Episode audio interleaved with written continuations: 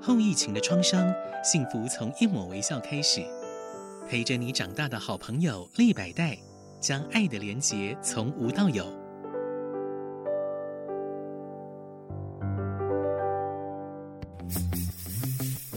建筑人生，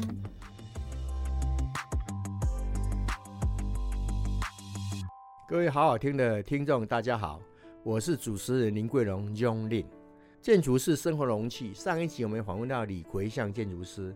我们跟他谈到就是说，我们在观察建筑、品味建筑，可以帮助我们了解生活与世界，让我们人生更美好。那我们今天再一次的邀请李奎相建筑师来到我们的好好听的现场。李建筑师你好，主持人好，各位听众大家好。上一期我们提到您从电影人生，然后走到我们的建筑人生，然后你在念大学的时候，建筑系生了一场病，但是到最后你还是走上建筑师这条路嘛。是，那我们分享你怎么考上建筑师的呢？有没有什么辛酸啊、甘甜啊，分享给我们大家的？考建筑师的时候，其实我结婚了，是而且有两个小孩子。，是哎，当然是很辛苦。那我记得哈、考试的时候是妈妈赞助我两万块，每个月给我生活费，叫你不要工作，不要工作，专心考试。专心能考上。因为我们班哦，总共有四十个建筑师啊，甲班考上十个，乙班考上三十个。那我认为我是我们甲班的一号，应该也要把建筑师这个执照完成当然，啊再做其他的工作。是因为父母亲当初期待很深啊、那我考试的时候，其实最痛苦就是民国八十一年，我妈妈生病中风。是呃，因为这个我也觉觉得就是说，哎，为什么当初没有去学医啦？是因为父亲就这样讲。那父亲在八十三年的时候往生，那我是八十四年才考上建筑师啊。是所以我考进是这段刻骨铭心的故事啊，大家深印在心了、啊我当时对自己期许说，如果考上以后，第一个要把身体弄好，是孝顺父母亲啊、是再来就是有机会再服务其他各行各业，是当初是这种想法在。那我考试的过程来讲的话，考了三年，八十一年到八四年录取。第一年的时候设计四十五分，刚好差五分没有及格。第二年的时候，我的总成绩不够，设计已经超过五十分了。是到第三年才考过，设计五十分，那学业成绩也过，刚好过关了。所以接到这个成绩单那年，三年呢、呃，没有在工作，完全念书啊、啊，结果印象最深刻，除了考试辛苦之外、哈，有达成自己的目标。因为当时录取的时候只有个位数，是，我那是减额考上的当年都个位数的，个位数。哎然后那个到考选部的时候，他跟我讲说：“哇，李建筑师，你考上才才几个？你应该前面第几名啦？”对啊，当初也接说，哎，那意义在哪边？我考上建筑师花那么多心血考上，意义在哪边？而且让我更震撼的是，呃，小孩子在上课了，那有一次家庭访问啊，那个我们小孩子老师啊打电话来家里，他认识我，他说：“哎，你儿子说你的工作是在睡觉。”哇，我当为什么初差点昏倒了，因为刚好我在晚上跟他画图了。是那小孩子上课，他都看到爸爸在睡觉，小孩子很诚实啊。爸爸睡觉是你，他白天起来的时候看你还在对，睡觉，他白天起来的时候看，在上课的时候看到爸爸还在睡他 觉，不想把他我到晚上在练习他画图，然后为了考建 筑师啊拼了命在在努力啊。是所以这计划也刺激我，说为什么将来我把建筑师考上，又去参加家长会，是所以我参加家长会也参加十年，跟这个有关系。是我们的小孩子老师是镇长的太太，关系跟我们也蛮好的，跟爸爸也蛮熟的。他跟我爸说：“恁孙公、恁囝，会知道是你龟缸里捆。” 哎，所以这个让我自己觉得说，好，那我将来就有一天就要参不过与你教育，后来考上建筑师以后，是你爸爸过世以往后嘛，生才考所上以，对你爸爸也是很有意义啊。往生才考上。所以我是对我讲说，我那个执照就要放到墙壁了。是所以，因为我爸爸虽然他人脉很好是，他是当农会总干事啊，是，对我期许很深。那爸爸很多朋友都建设公司啊，对，就像现在很多大建筑工、大建筑师，他的案子如果我爸爸还在，那个大案子我相信是我在做的。科的跟有十五万，光跟那个对好对不对对对，所以这也是一个人生一个转折点。我的生命就有点像陀螺一样转来转去，啊嗯没有固定在那个行业，所以后来就你考上建筑师以后，你就去有，我记得你有去到工程顾问公司做事嘛？我是之前在考试的时候是在中华工程公司待了三年，啊，负责是什么业务？台电大楼在哦，OK 现场施工。我民国六九年六月九号一就毕是业，罗斯福路那个台对电大楼。嗯台电大楼，那是那个我们的主任叫李正宪，哦，李正宪他有开建筑师营造厂嘛？，对对，然后太太也是那个都市的嗯是那个那个科长。是那我去那边是因为老师的关系啦，是嗯老师介绍我去嘛。我那时候想说，毕业以后至少要到工地走一走，所以第一个工作就找到台联大楼去。所以你在工地学了不少三的年。工地的经验哦。对嗯，我在工地的时候，我是负责做那个垂直的球心仪啊，那时有经纬仪，可是没还没有引进球心仪，因为大楼很高嘛，超高层啊，是一定要做得很精准，误差误差要很少。是所以我在那边也学到不少东西，因为有鹿岛建设啦、郭茂林建筑师、嗯中华工程，而且我觉得那边的那个设备公安都做得很好，嗯在施工期间都没有发生什么事故，哎，所以我觉得说那个公安是很重要。从这边也学到一些一些工地的经验，嗯对，包括那个敬业态度。嗯我们有请日本工人来来做混刷，自石砂浆混刷，是那墙壁的误差差不多才几厘米，哦两厘米左右，是而且他们那个工作人员的态度也很好，来上班的时候穿着工作服，干干净净，一下班衣服换掉，呃，就去去爬，跟我们的那个台湾的工作人员完全不同的思考。那李建筑师，你是考上建筑师以后，又在中华工程顾问公司有关这个台电方面的大楼很多实务的经验嘛？是，那这完以后，你有没有再到其他的公家单位去服务呢？哎，我听过一个前辈讲啊，你在工地就有点像假准郎啊，是这个工地完成又跑到另外一个工地去，，嗯那已经有结婚生小孩子嘛，是是所以我后来就跑去市政府上班。哦，台我北考上市市政政府府，嘛对，呃，那时有那个茶包队，哦，查报对，那总共查报人录取家那种查违章的，违章的，对，那时有查十六个工程员，十六个助理工程员，我是考上工程员了，我大概第七名录取啊。我再请教我们李建筑师哈，奎相兄，我记得你在我们台北市或是新北市建筑师工会做很多公职的服务嘛，这方面有没有跟大家分享的？替我们建筑师做很多的服务的工作。是因为一开始我参加工会的时候是参加福利委员会新北市的，那我觉得新北市的福利委员会能做什么？那也跟一些组委出去探勘，那我就很热忱，当初说好，我带你们去淡水玩，是淡水是我的故乡嘛，是嗯有很多好吃好玩的地方啊，然后还请他们吃饭。那我常觉得说，如果我们以以前的那个福利委员会像进香团啦、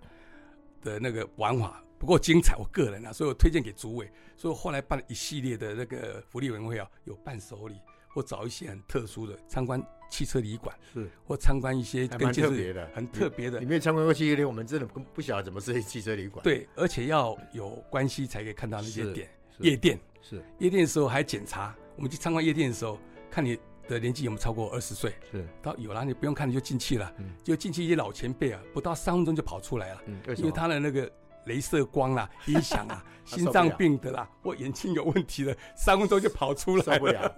我常说，你要建筑师当一个设计者，你如果不了解夜店，你不了解汽车旅馆，你怎么帮雇主来承担这个业务啊？是所以我就有这个这个奇想，包括我去带他们去看那个，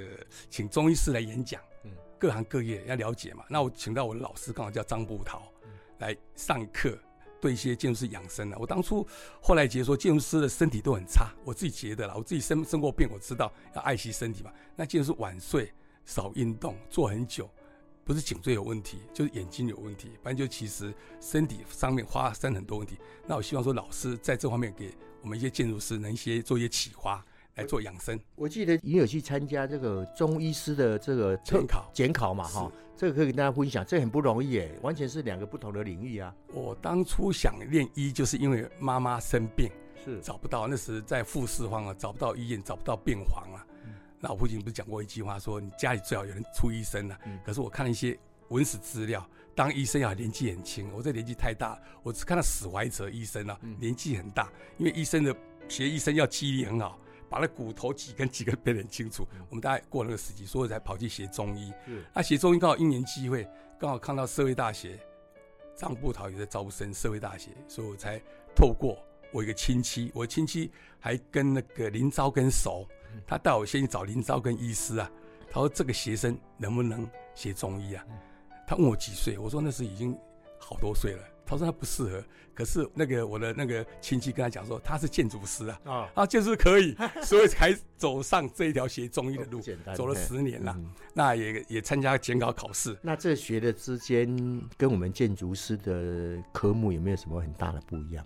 其实建筑完全是一种很创意的，是有一些浪漫的。那是中医不是，中医要背书啦，哦，背那个古文啦，各种的经脉吗？对，穴十道啊十二十二经络啦，包括很多中药材啦，哇，比如像我们那个金城走死的药啊，嗯包括我们随便一个小青龙汤啊，嗯你把它编到脑脑筋里面，麻桂草、五辛、炒姜枣，这个八味药你要记在脑筋里面。嗯金城走死，包括四季汤，每个药材记在脑筋里面是。那我那老师张步桃老师啊，国医啊，很棒。你知道问他什么疑难杂症，他都跟你直接讲，也不会说保留啦。嗯我说跟老师的因缘际会就从这边开始，其实中医学的很有兴趣，我还跟诊，总共跟他在一起十年。跟诊就是他在看诊的时候，我你在旁边，旁边负责做记录，哇，或者说看老师开什么药。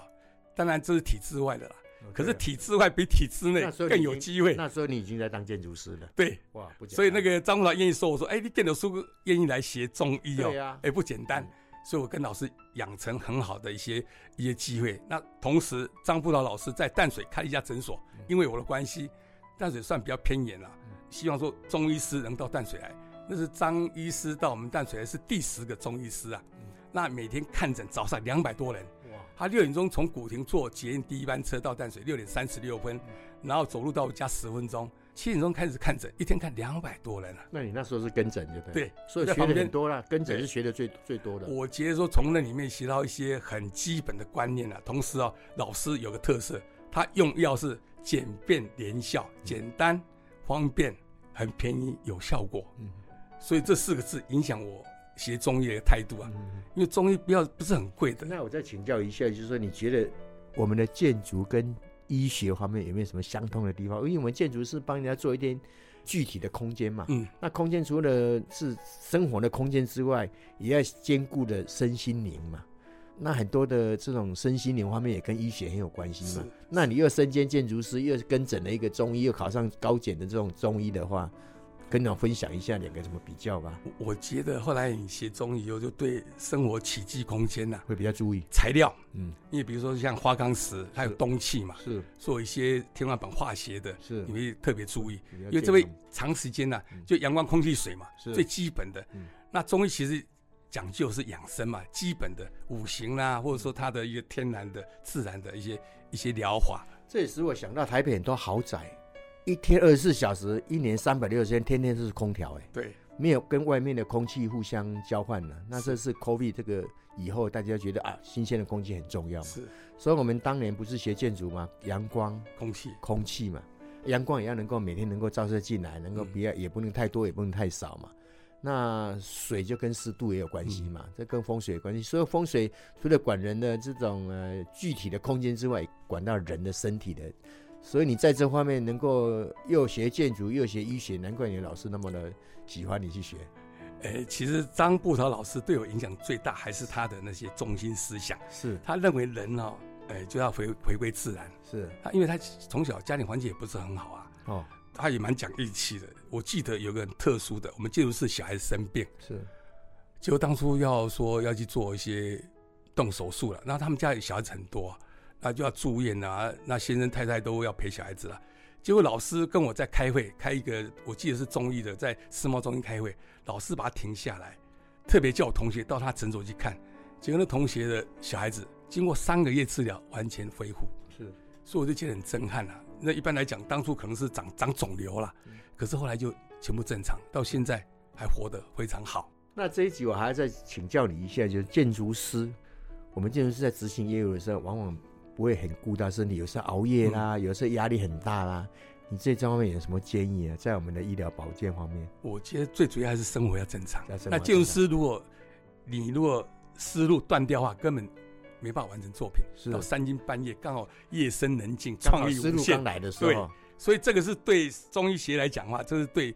建筑最大的伤害。是有点矛盾的。我对们是刚好矛思盾的路要来，又是三更半夜，那对不得不熬夜，哎，熬夜对身体不好啊对，啊，所以自己要权衡嘛，哈，对。所以所以我后来我自己觉得我说体力不行，我就避开了，晚上也不画图，不熬夜了。是是是，所以这是跟坦白讲，跟建筑师的业务跟那个那个养生哦，其实有很大的差别了。嗯理念上面嘛，你根本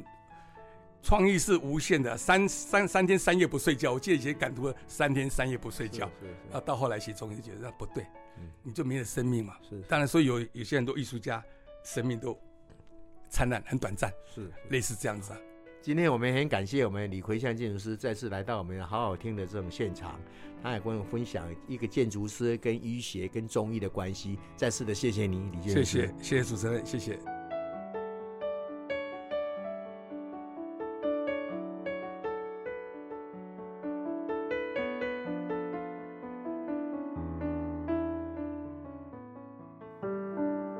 后疫情的创伤，幸福从一抹微笑开始。陪着你长大的好朋友利百代，将爱的连结从无到有。